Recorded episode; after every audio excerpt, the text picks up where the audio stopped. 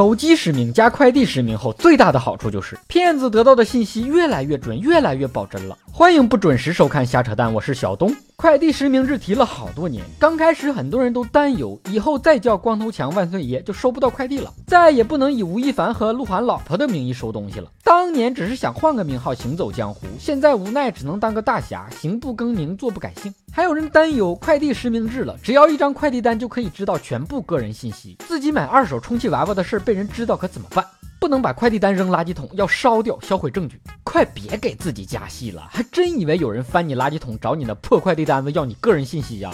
早就通过别的途径泄露了。你要是真烧快递单，纸可就真包不住火了。故去的先人们都收到了你烧去的信息。哎呀，这孩子真可怜呐！我活着的时候就没对象，我死了这么多年了还是单身狗。你这样的还有什么脸活着呀？不如下来，我们给你配个阴婚吧。你说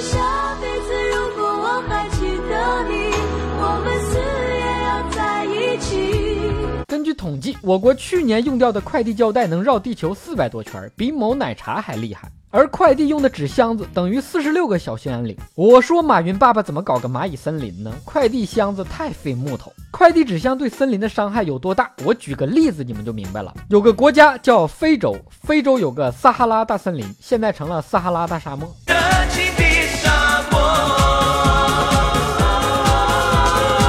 了提高快递盒的利用效率，一些城市开始试点共享快递盒。这些快递在签收以后，由快递员把盒子收回，每个盒子据说能用一千次。哎呀，这要是买了一些不可描述的东西，怎么好意思当着快递小哥的面掏出来呢？今天的蛋就先扯到这儿，喜欢的蛋友们别忘了转发、评论、飞弹幕、双击关注、点个赞，咱们下期再见。